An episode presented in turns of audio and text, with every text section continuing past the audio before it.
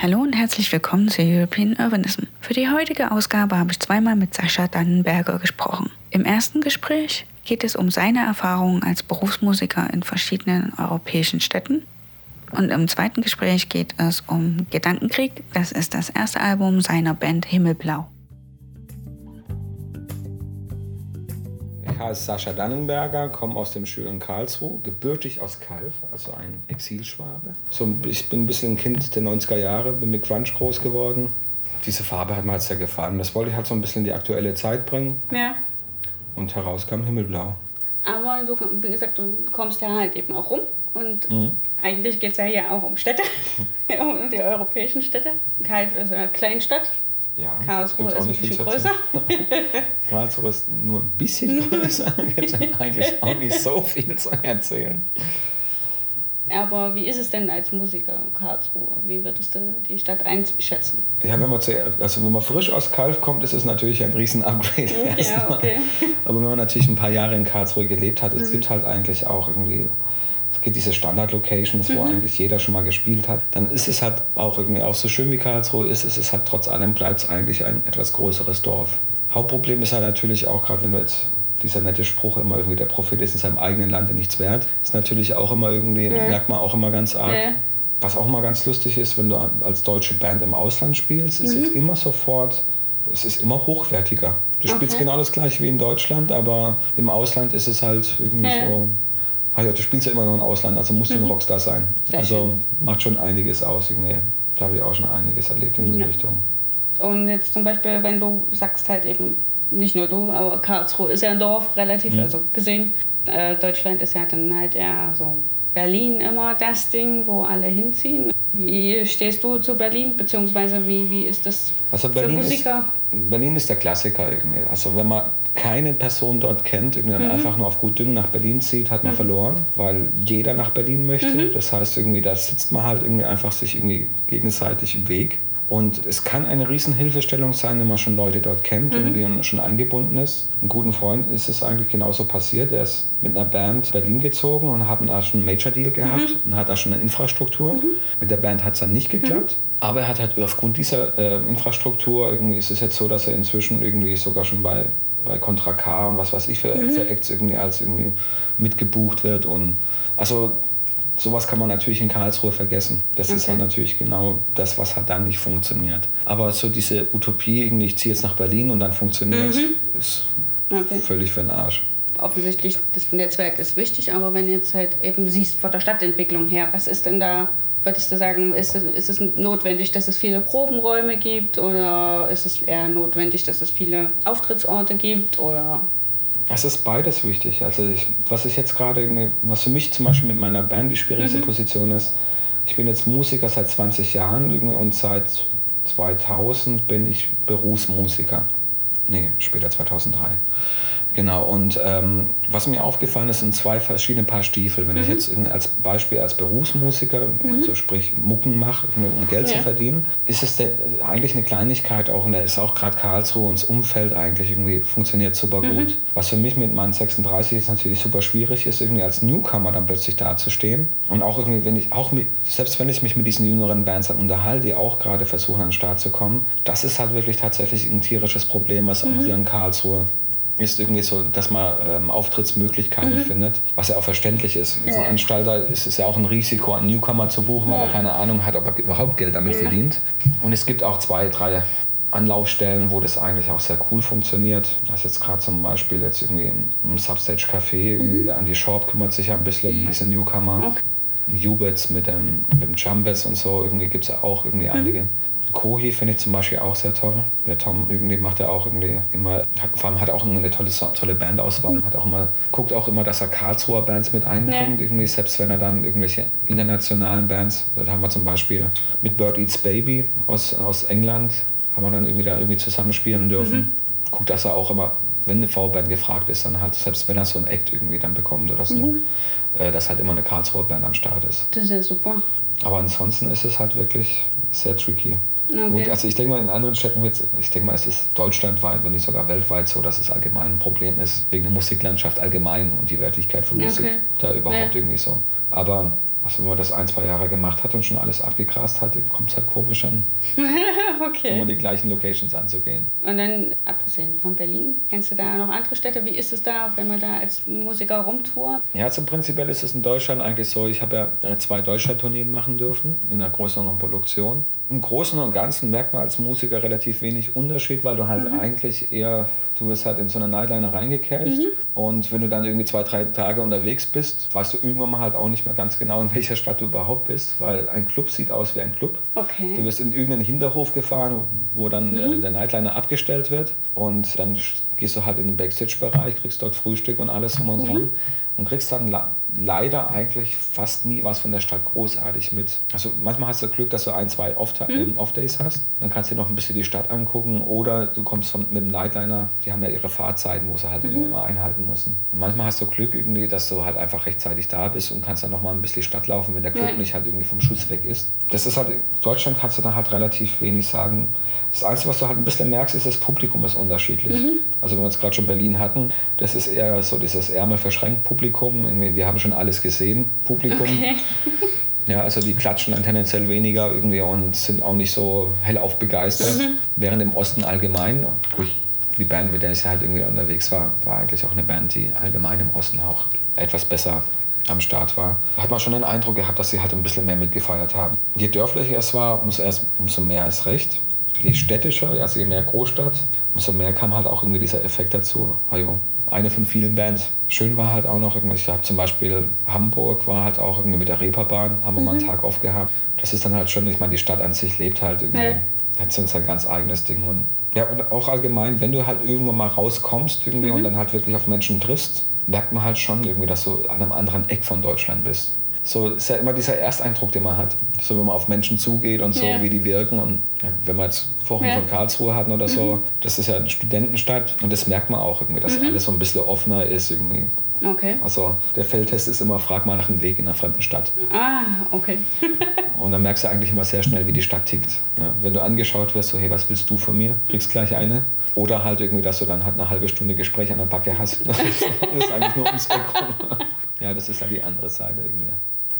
Und wenn du dann in Europa rumkommst, ändert sich da was? Äh, wie ist jetzt halt, also musikalisch ist ja Großbritannien sehr, sehr weit vorne, um es mal so auszudrücken. Ne? Also die, die, die stellen ja doch einen der größten Teile von den Musikern weltweit, abgesehen von Amis.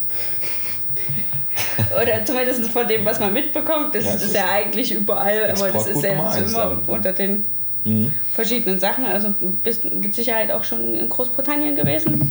Ja, ich also, durfte einmal irgendwie in, in, in Leeds spielen mit einer englischen Band. Und dann war es dann so, dass ich, der Bassist kam auch aus Karlsruhe und dann sind ja, wir okay. gemeinsam ähm, mit seiner Mathilde, so ein alter umgebauter Sparkassenbus, den er hatte, okay. so eine mobile Sparkassenfiliale. sind wir dann mit 80 km/h und Fähre sind wir nach London gefahren was auch irgendwie allein schon der Trip an sich war, irgendwie das Ganze schon wert. Und was halt sehr faszinierend ist an London, irgendwie auch wenn es jetzt Exportschlager Nummer eins ist in England, ist halt mhm. halt der ganze Grund, warum die Bands so gut sind, ist, die haben auch einen sehr enormen äh, Konkurrenzdruck. Mhm. Und es gibt halt, gerade in London, gibt es keine privaten Proberäume. Also auf, aufgrund, wie die Stadt aufgebaut ist und ich meine, allein schon, wenn man sich überlegt, irgendwie, ähm, die Sängerin von der Band ist hauptberuflich Projektmanagerin und verdient eigentlich schon relativ gut. Also okay. als Beispiel Sky ja. on Demand hat sie mhm. dann irgendwie gemacht, also ja. damit man so die Dimension hat, ja. wie viel. So, und äh, die hat dann wirklich für Schweine teures Geld ähm, in Kempten sich eine Wohnung gekauft und das ist das sind 40 Quadratmeter, also so eigentlich ein Wohnklo für uns. Und dementsprechend ist natürlich klar, dass du, wenn du so einen Raum hast, nicht gerade in den Proberaum reindonnerst. Und vor allem darf man auch nicht vergessen, wenn man in London mal war. Es ist halt, es ist eine Großstadt, aber mhm. es sieht zu jedem, also egal wo du hingehst, sieht es immer aus nach Dorf. Was halt alle so kleine Häuser ja, sind. Ja, ja. Ja, und das kennt, glaube ich, jeder, der hier auf dem Dorf einen, einen Proberaum hat. Wenn in so einem kleinen Haus ein Proberaum drin ist, irgendwie, dann hört das die gesamte Nachbarschaft. Also dementsprechend ist es so, wir sind dann erstmal dort angekommen, mussten natürlich erstmal mit, gemeinsam proben. Und dann haben wir für 90 Pfund einen Proberaum mieten müssen für ich weiß gar nicht mal, irgendwie auf eine Stunde oder ein oder drei Stunden. Also auf jeden Fall irgendwie war das eigentlich schon ein horrender Preis. Nee. Gut, er war voll eingerichtet, aber irgendwie das, das kannte ich nicht irgendwie. Dass du nee. Pay so. to play. Genau. Nee, das, das, ist ja das, die andere Baustelle. Ach, okay. da, da ist ja irgendwie tatsächlich so, wenn du, ähm, wenn du dort spielst, da ist man auch als Deutscher irgendwie sehr, als deutscher Musiker auch sehr verwöhnt. Ist es ja auch so, hier in Deutschland kriegst du eigentlich immer gerne ein Catering und ähm, mhm. Getränke und alles um und dran vom Veranstalter ja. gestellt. Ja. Und es ist eigentlich schon zum Geben und Nehmen. In mhm. England ist es so, wirklich, wie du gesagt hast, mhm. Pay to Play. Was ich irgendwie total vergessen hatte, als ich dort war, weil ich nämlich dann irgendwie dann zu diesem, zu diesem Venue reingegangen bin und mich erstmal beschwert habe, warum da nur eine Palette Billigbier und eine Palette Billigwasser ist. Bis mich dann der Bassist beiseite gezogen hat und gesagt hat, hey, das ist was ganz Besonderes, der Veranstalter mag uns und hat dann von seinem Geld es gemacht und das gibt es normalerweise gar nicht. Und im Endeffekt mieten die Bands dort die, die Location, also oh, nicht wie bei uns irgendwie, dass der, mhm. äh, der Besitzer dann eine Veranstaltung mhm. und dann eine sondern es ist genau andersrum irgendwie. Und sie müssen auch Werbung dann tatsächlich selber machen und gucken, dass sie halt irgendwie den Laden voll kriegen, dass sie überhaupt irgendwie Geld okay. verdienen. Ja, da äh, schätzt man dann Pritrock doch noch mal eine ganze Menge anders ein, oder? Genau. Das ist ja auch irgendwie, also gerade dieser Brit-Sound ist ja auch eigentlich genau dadurch entstanden, mhm. weil sich halt keiner was leisten konnte. Mhm. Und dann standen halt immer nur irgendwie diese äh, clean, äh, clean Verstärker dann mhm. irgendwie auf diesen, in diesen Locations. Mhm. Und äh, dann haben die den halt so weit aufgerissen, dass halt dieser mhm. Sound entstanden ist. Und okay. weil sie sich nicht anders leisten konnten, haben sie halt damit versucht, das Beste zu machen. Also Leads habt ihr gespielt? Genau, was auch sehr spektakulär war, weil äh, englische Damen sind sehr hart im Nehmen. Mhm. also wenn man sich mal überlegt, es waren minus 20 Grad, die sind in Hotpants rumgelaufen Ach, und kurzen T-Shirts. Ja. Das war schon, also ich habe mich komplett eingepackt. Ich habe irgendwie zwei Mäntel angehabt und was weiß ich, wie viel, so das ja. Zwiebelprinzip. Ja. die laufen dann halt rum irgendwie, aber nichts mit Zittern. Ja. Also irgendwie, die stehen halt da, Kerzen gerade, so, was ist das Problem? Wie du frierst. ja, also die Sängerin hat mir auch erzählt, ja, Hauptsache gut aussehen. Alles andere ist egal. Das Und, war schon nochmal anders. Ja. Und hast du ansonsten noch, also abgesehen von Lied, ich meine, gut, es gibt ja noch Manchester. Manchester scheint ja irgendwie das Mekka zu sein bei denen. Also tatsächlich, das war das einzige Mal, dass ich in England gespielt okay, habe. Also das ah, heißt, okay. ja. so im Großen und Ganzen habe ich dann eigentlich, ich habe halt London ein bisschen mitgekriegt. Mhm. Irgendwie das war für mich halt schon faszinierend auch. Mhm. Und auch gerade in diesen Proberäumen waren halt auch noch ein paar andere Bands. Mhm. Ich meine sogar, die Santana Band hat gleichzeitig geprobt. Ja, mit irgendeinem deutschen Percussionisten, irgendwie, der mich ziemlich auf die Nerven ging. Ja, und dann ansonsten äh, europaweit, also Europa. Also das Einzige, was noch an Europa bieten kann, war noch Rumänien. Und Rumänien war schon sehr, sehr spektakulär. Weil das tatsächlich so war, irgendwie die, die Band, in der ich damals mitgespielt habe, hat eine etwas extravagante Show auf der Bühne mhm. gehabt. Und dann war das quasi, habe ich erst im Nachhinein mitgekriegt, das, ich durfte das zwei, drei Mal spielen. Und das erste Mal war es eigentlich irgendwie so, dass der Booker von dem Club mhm eine Wette mit dem Besitzer vom Club abgeschlossen hat, dass er es schafft, irgendwie diese Band irgendwie dorthin zu, zu buchen. Und dann ist es so, dass man muss halt dazu sagen, es ist relativ frisch gewesen, mhm. dass Rumänien halt äh, Demokratie geworden ist. Und da gab es halt Bands mit solchen Shows, hat man da irgendwie überhaupt nicht mitgekriegt. So, dann war es so, die haben uns wirklich, ich war in der rumänischen Popcorn sogar die Nachrichten haben darüber berichtet und alles. Irgendwie, das war schon irgendwie etwas größer angesetzt, okay. die ganze Geschichte. Und was faszinierend war, als wir dann halt dort angekommen sind, also Rumänien, also Bukarest an sich war halt schon in der Top Ten der Liste irgendwie an, an Städten, die wirklich richtig hässlich waren, ist, ähm, ist äh, Bukarest wirklich auf Platz 1. Mhm. Und das, mhm. obwohl es früher mal als so zweites Paris ja. galt. Mhm.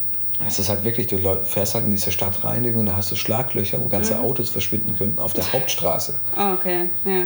Und ähm, was halt auch noch irgendwie ganz schlimm ist, ist mitten in der Stadt. Also ich meine, jede Stadt hat ja auch solche Gebiete, wo ein mhm. bisschen runtergekommen sind und nicht so besonders schön. Aber dort war es halt mitten im Zentrum, hast du halt eine Villa, ein Haus, das in mhm. sich zusammenbricht, dann kommt wieder eine Villa.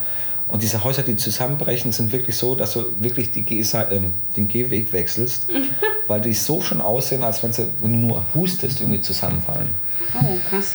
Und das macht schon einiges aus irgendwie. Also auch allein schon, wir haben dann immer, wenn man vor Ort ist, gibt es immer einen Local Promoter, die dafür zuständig sind, gerade wenn du in einer fremden Stadt bist irgendwie und brauchst irgendwelche Sachen, kannst ja nicht als Band irgendwie erstmal die ganze Stadt absuchen, wo ist mhm. dieser Musikladen oder wo kriegst du nichts mhm. zu essen. Und die zwei Local Promoter, die uns herumgefahren haben, war erstmal schon mal sehr faszinierend, dass sie halt wirklich tatsächlich selber noch irgendwie vor diesem Balkon standen mhm. und äh, Ceausescu ausgebuht hatten, uns den Platz gezeigt haben, ja. wo er erschossen worden ist. Oh, und schon dann ein sehr interessantes Gefühl, was man dann bekommt, mhm. wenn man dann das von Zeitzeugen ja. dann zu hören bekommt. Ja. Und, und, die haben uns halt immer den Tipp gegeben, weil wir natürlich das Glück hatten, weil es ein bisschen größer angesetzt war, zum einen Tag eher eingeflogen worden. Und da haben wir noch die Möglichkeit gehabt, die Stadt ein bisschen anzusehen. Mhm. Und da haben sie uns gesagt, der Bassist, man muss noch dazu sagen, der Bassist äh, ist so ein 2 Meter Hühne, sieht okay. aus wie ein Wikinger, lange blonde Haare, okay. was auch in Rumänien nicht so häufig vorkommt. Yeah. Und da haben sie uns halt auf jeden Fall gesagt, wir sollen bestimmte Gebiete meiden. Und natürlich irgendwie erwachsen, wir sind ja erwachsen irgendwie, da dachten ja. wir uns auch, ja, so, was soll das Problem sein? Mhm. Und dann haben sie halt wirklich gemerkt, die bringen dich halt wegen 2, 3 Euro um. Also da kann es sein, dass du einmal ums Eck rumgehst und da steht einer mit dem Messer vor dir. Solche Geschichten hört man ja eigentlich ja. auch öfters. Irgendwie. Trotz allem ist es irgendwie, dass man irgendwo rumläuft. Und, aber was halt zum Beispiel wirklich faszinierend war, war dann die, diese Geschichte mit der Armut. Ein Kollege von mir, also ein, äh, ein Lehrerkollege an der Schule, wo ich unterrichte, ist Rumäne mhm. und hat mir schon solche Geschichten erzählt. Aber wenn du zum ersten Mal wirklich in Rumänien stehst dann mhm. und, und, du läufst da entlang, hast dir gerade irgendwas zu essen geholt, und dann schaust einen Gully runter mhm. und siehst deine komplette Familie, dann merkst du halt schon irgendwie, dass es eine andere Dimension ist von Armut, was du mhm. dort siehst. Da merkt man schon ganz große Unterschiede.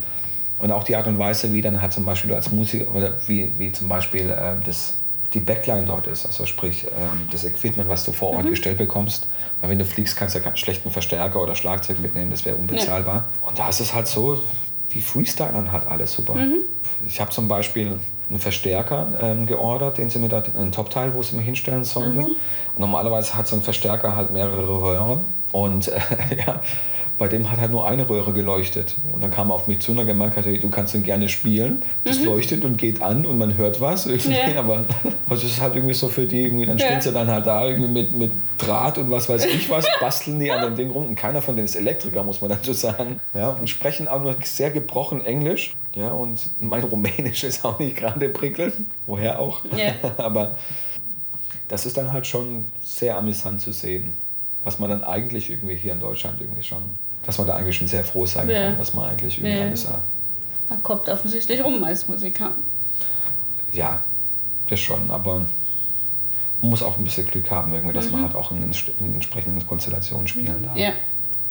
Na ja, gut, und wenn du dir jetzt halt für Deutschland von der Stadt was wünschen dürftest, also für Karlsruhe oder halt eben wo auch immer du hingehen möchtest, was würdest du dir denn wünschen von der, St von der Stadt, dass das für Musiker besser wird?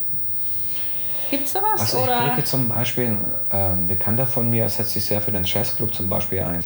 Ähm, Niklas Braun, irgendwie, der macht ja sehr viel. Irgendwie. Und da habe ich auch beiläufig, kriege ich halt immer wieder mit, irgendwie, dass es da halt wirklich entschieden an Geld fehlt. Mhm ich bin mir gar nicht sicher, ich habe das in den letzten paar Wochen jetzt nicht noch weiter verfolgt. Ob mhm. sie, ich glaube, die haben noch nicht mal eine Location, wo sie dann irgendwie das machen könnten und so. Okay. Nee, die sind jetzt wieder am Jazz, äh, die sind wieder am Ubis. Sind jetzt wieder am Ubis? Ja, ja, das ist seit ein paar Monaten oder so, sind sie da wieder. Ja gut, aber eigentlich war es ja auch so, die sind ja auch hin und her gewechselt, ja, ja, es gibt keinen fester Platz. Nee, die waren früher mal am Ubis, dann sind sie an, äh, an den Schlachthof gewechselt, mhm. weil die Stadt es wollte waren aber nicht sonderlich happy darüber. Dann hat das wohl irgendwie im Schlachthof nicht mehr geklappt. In der Hackerei? Dann haben, ja, da sind sie in der Hackerei und noch an verschiedene andere. Und dann waren sie halt eben auf der Suche und jetzt sind sie wieder aber im äh, Mubus drin. Okay. Also, ja. Ja, auf jeden Fall irgendwas sie halt mitgekriegt habe, dass die ja. auf jeden Fall gut Geld brauchen können, um solche Sachen. Mhm. Also, und allgemein wird ja auch immer mehr und mehr irgendwie gerade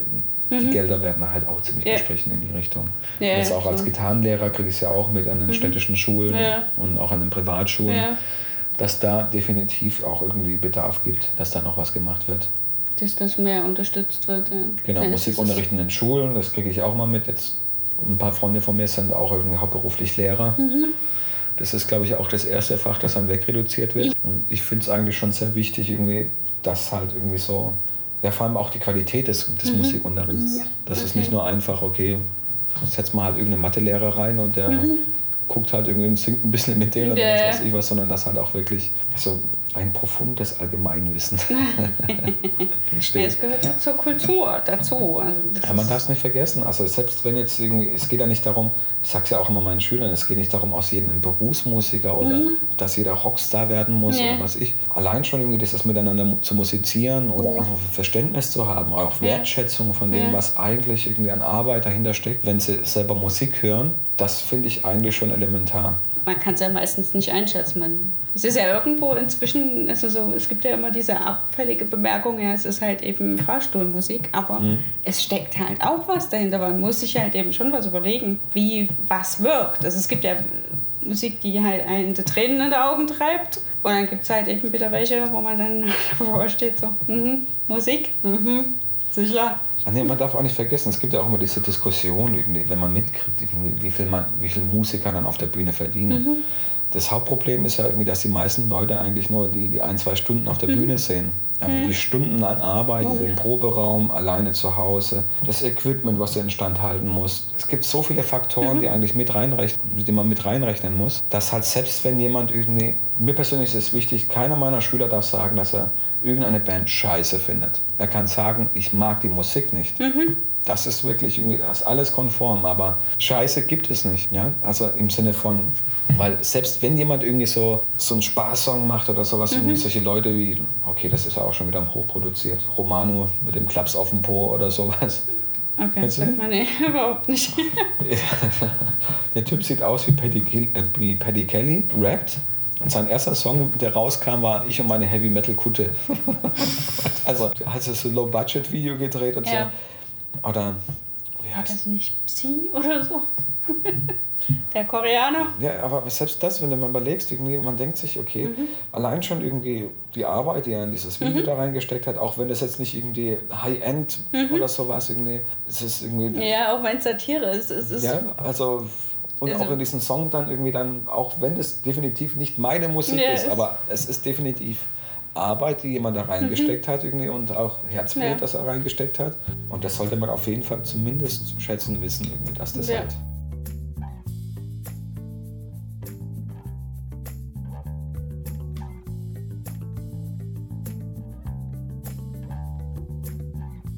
So, unser neues Album, das nächste Woche am Freitag, den 2.2. rauskommt, hat eigentlich irgendwie eine sehr lustige Geschichte, wie es angefangen hat. Und zwar spiele ich schon, mache ich schon seit Jahren berufsmäßig Musik und war schon immer mehr am Songwriting interessiert als an dem reinen Instrumentalistendasein Ja. und habe schon seit Ewigkeiten versucht, eigentlich auch hier in Karlsruhe quasi mit irgendwelchen Künstlern zusammen kreativ an eigenen Stücken zu arbeiten. Was natürlich als Berufsmusiker immer, äh, Berufsmusiker immer sehr schwierig ist, da man natürlich auch irgendwie Geld für seine Miete und alles verdienen muss. Deshalb sind äh, Projekte mit eigener Musik immer sehr schwierig zu finden. Und dann war es halt so, dass ich dann irgendwann mal bei einem Job einen Keyboarder kennengelernt habe, dem ich meine Demos gezeigt habe. Und er hat meine Demos, äh, ich habe seine Demos gehört und haben uns ver äh, versucht zu verabreden, irgendwie uns zu treffen zum Songwriting. Dann hat er die erste Woche abgesagt, weil er da einen Job reinbekommen hat. Die zweite Woche hat er einen Job abgesagt. Und dann war es dann so, dass ich gesagt habe, so, jetzt kotzt es mich an. Ich habe bis zu dem Zeitpunkt noch nicht gesungen und habe mir gedacht, gehabt, drauf geschissen, setze ich mich mal hin und versuche mal selber irgendwie komplett mit Gesang und Text einen Song zu schreiben. Nachdem das dann wirklich so gut geklappt hat, habe ich mich erstmal versucht in verschiedenen Stilistiken, weil ich mich ja wirklich in sehr vielen Richtungen eigentlich auch wohl und zu Hause fühle. Und habe dann gemerkt, dass zu meiner Stimme eigentlich am besten diese Indie-Rock-Geschichte gepasst hat. Und hatte da einen Song, eine Songskizze, die ich anderthalb Jahre davor eigentlich versucht hatte bei Bakushan, einer Band von einem Kumpel von mir, irgendwie unterzubringen, das aber leider nicht geklappt hatte. Hatte dann diesen Song irgendwie und habe dann angefangen, darauf einen Text zu schreiben und zu singen. Und das war dann der erste Song von Himmelblau, der auch noch Himmelblau heißt. Ah, okay. So kam auch der Bandname zustande dann. Gut, das wäre die nächste Frage gewesen. Also Himmelblau nach dem Song, der ja auch auf dem Album ist. Wie sind die anderen Songs entstanden? Es ist ja halt eben Indie-Rock oder Indie-Punk. Ja, das Punk ist eigentlich mehr irgendwie von der Energie. Also das hat Okay. eigentlich ein Veranstalter gemeint, weil Ja. von den Akkordformen und die Art und Weise, wie es gespielt hat, bleibt eigentlich nur die Energie vom Punk. Aber jetzt Okay. nicht das rein musikalische. Weil dafür ist es, glaube ich, irgendwie so ein, ist der Mischmasch zu groß zwischen 90er und aktueller Musik. Ja, okay. Ja, also es ist schwierig, das irgendwie so ein bisschen zu bezeichnen. Ein Kumpel von mir hat es dann auch versucht, irgendwie zu beschreiben und hat das einfach auf den Punkt gebracht und hat gemeint gehabt, amerikanisches Songwriting mit deutschen Texten. Das fand ich dann eigentlich auch irgendwie, aber das kannst halt schlecht als Bezeichnung hinschreiben. so, und genau zum Namen Pimmelblau war es auch noch so, ich, nachdem ich den, das hat sich aus dem Text eigentlich sehr ergeben und was mir halt wirklich sehr gefallen hat, war, ist so ein klassischer Aufreger. Weil Wieso Himmelblau assoziiert man eigentlich eher mit so Schlagermusik, irgendwie okay, so schöne Halle ja. Welt. Und was, was mir daran sehr gefallen hat, war das Wortspiel, weil es mhm. gibt ja auch noch Himmelblau, also Sturzhacke voll sein. Und das fand ich dann eigentlich, sind halt so zwei Extreme irgendwie. Und mir hat auch noch das tierisch gefallen, irgendwie einfach auf eine graue Wand oder eine schwarze Leinwand Himmelblau zu schreiben. Weil das halt einfach irgendwie im Kopf irgendwie sowas macht. Irgendwie so Himmelblau, so, äh, passt nicht ja. zusammen. Und so ist das Ganze eigentlich dann auch entstanden mit dem Namen. Und die restlichen Songs habe ich dann tatsächlich, das, das gesamte Album ist eigentlich innerhalb, ich habe pro Woche eigentlich zwei, drei Songs geschrieben gehabt. Ja, so eine ganze Menge.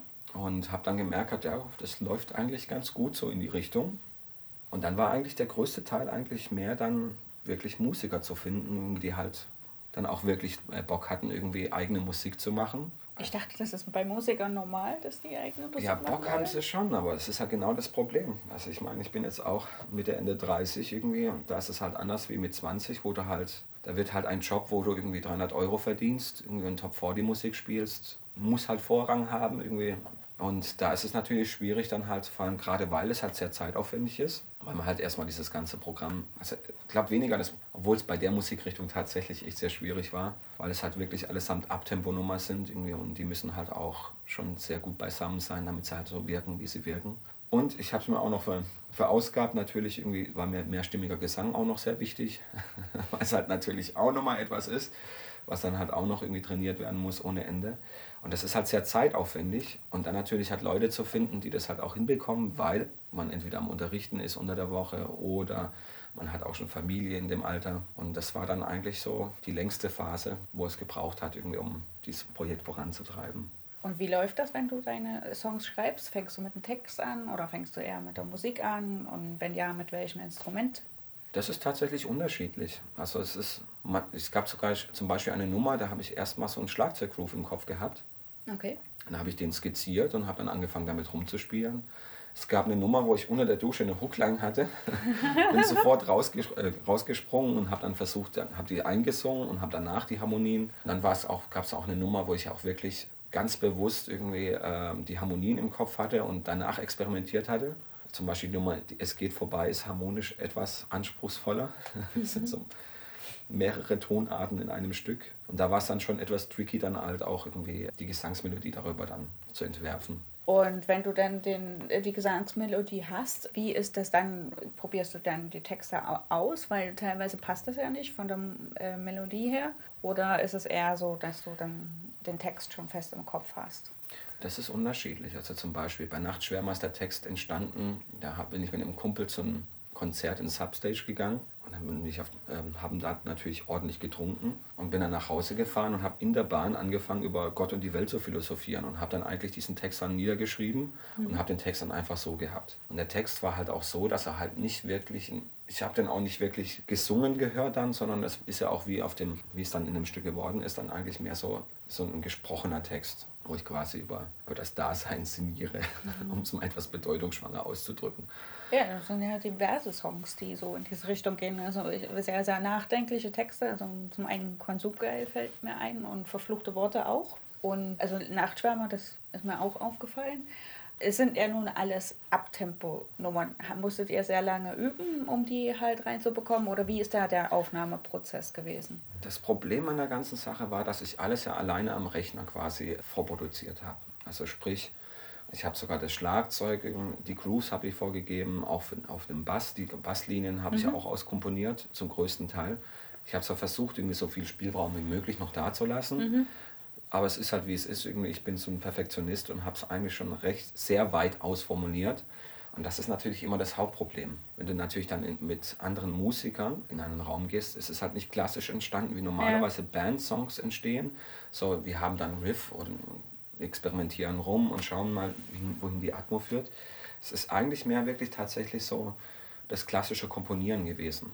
Okay. Und das war dann halt wirklich das Hauptproblem, auch das dann so umzusetzen. Was natürlich dann auch viele Sachen dabei sind. Irgendwie, also jetzt zum Beispiel unser Schlagzeuger, der Michael Vierling, hat dann hat er irgendwann mal gemeint, es ist halt schon das Naheliegendste, was ich da programmiert hatte. Also ja. so arg viel abweichen kann man da auch nicht, weil das halt auch die Figuren aufeinander ein bisschen abgestimmt sind. Und da wird es halt immer so ein bisschen schwierig, weil man muss halt erstmal in dieses Ding reinfühlen, wie das halt gedacht ist. Und das ist dann nicht so, wie wenn du es normalerweise jetzt hingehst und sagst, okay, das bin ich, so spiele ich irgendwie, wenn ich so etwas ja. höre. Und das war halt natürlich das, die größte Herausforderung an der okay. ganzen Sache. Und wie ist das denn, wenn ihr, ihr habt ja jetzt auch schon etwas live gespielt, unter anderem beim Fest letztes Jahr. Mhm. Ist es dann so, dass sich dann die Songs schon nochmal verändern oder ist es eher so, dass das Fest bleibt? Man hat ja immer gewisse Live-Dynamik soweit also ich gehört habe. Dummerweise ist es so, dass die Songs halt jetzt gerade auch durch dieses Tempo und wie diese Songs angelegt ja. sind, eigentlich schon sie sind halt wirklich wie, wie Pop-Songs auch angelegt. Also es ist ein festes Arrangement. Also man versucht zwar hier und da schon mal irgendwie so ein paar kleine Figuren zu ändern, aber es ist halt wirklich, die Figuren sind halt dermaßen aufeinander abgestimmt, dass es auch gibt es nur wenige Stellen, wo es okay. eigentlich so ein bisschen Freiraum gibt, ja. okay. wo man ein bisschen was machen kann. Wenn jetzt hier und da, was ich zum Beispiel ganz toll finde, wenn Erwin Schmidt, unser Bassist, dann ähm, zum Beispiel noch ein paar Läufe einsteuert irgendwie mhm. oder sowas. Das, das sind solche Sachen, über die redet man eigentlich nicht. Das ist eigentlich normal, dass das dann irgendwie passiert. Aber dass die Hauptfiguren, oder dass man jetzt zum Beispiel jetzt hingeht und sagt, okay, wir improvisieren jetzt nochmal eine Passage dran oder so, es geht halt mit den Songs sehr schlecht. Also es ist jetzt nicht so wie bei Jazz, wo es ja eigentlich dazugehört, dass man irgendwann so ein paar Phrasen reinpackt, aber sondern eher, dass es fest steht. Genau. Okay. Genau. Und die Grundidee ist ja eigentlich bei dem Live-Konzert auch, ich habe bei den ersten Konzerten, dachte ich zuerst, ich mache das halt wirklich so Singer-Songwriter-mäßig mhm. und erzähle halt vor den Stücken halt immer noch so ein bisschen was dazu. Und ähm, habe aber gemerkt, gehabt irgendwie, dass die Songs am besten wirken, wenn, wenn man das wirklich irgendwie dieses ganze Set eigentlich komplett ohne großen Kommentar durchspielt weil das dann wirklich wie so eine Art Panzer ist, der über einen kurz drüber rollt und man denkt so, okay, was ist jetzt gerade passiert? Ja. Und man fängt danach an, irgendwie drüber nachzudenken. Und das funktioniert natürlich, wenn du dann viele Improvisationspassagen halt auch nicht. Das ist dann ja. halt nicht so, wie zum Beispiel jetzt gerade irgendwie die zwei politischen Songs auf dem Song, im Album, Held der Couch und Mehr voller Schmerzen. Was mir da eigentlich am meisten gefällt, ist irgendwie, dass die Leute wirklich mit Kinnlade unten dann dastehen und sich überlegen, was ist da gerade passiert.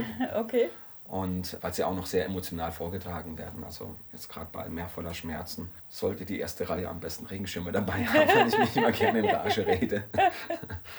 okay. Habt ihr Lieblingssongs auf dem Album oder ist das für dich alles eins? Lieblingssong ist halt immer schwer zu sagen, mhm. weil jeder Song hat so ein bisschen so ein bisschen was Eigenes hat, mhm. tatsächlich. Sie gehen halt allesamt, zum Beispiel meine größte Befürchtung war, als ich diese Songs angefangen habe zu schreiben, war irgendwie, dass die Songs halt dann von der Art her dann doch zu unterschiedlich sind, als dass sie zusammenpassen könnten. Dann. Und das hat sich dann zum Glück irgendwie, wenn man die in die richtigen Reihenfolge setzt und sowas, hat es alles dann irgendwie gut gefixt. Aber es ist halt wirklich tatsächlich so, wenn man zum Beispiel die letzte Nummer nimmt, Ego Trip, das ist halt wirklich irgendwie eine klassische, so Devin Townsend-mäßig angelegte Pathos-Nummer irgendwie, die halt wirklich super toll auf einer, auf einer großen Bühne funktionieren kann, mhm. mit diesen ganzen Fußballchören und ja. allem. Und dann hat man halt auch solche klassischen Punkrock-Nummern, wie jetzt gerade Himmelblau, mhm. wo halt einfach nur läuft durch, ja. Action, fertig. Obwohl ich auch selbst da, also Texte waren mir immer sehr wichtig und ich auch immer darauf geachtet habe. Ja, vor allem auch, dass auch in den dass es nicht nur einfach irgendwie auf die Zwölf ist, sondern dass die Texte halt auch die Stimmung von den Songs ausdrückt. Das ist auch mit der Grund, warum es so rockig geworden ist, weil es sind keine Singer-Songwriter-Texte. Ja, definitiv. Von dem weiß ich zumindest in den deutschen Texten kennen. Das war European Urbanism. Mein Name ist Sandy Jeschke. Die Musik war von Erwin Schmidt. Wir wünschen euch einen wundervollen Monat. Hier ist Hön.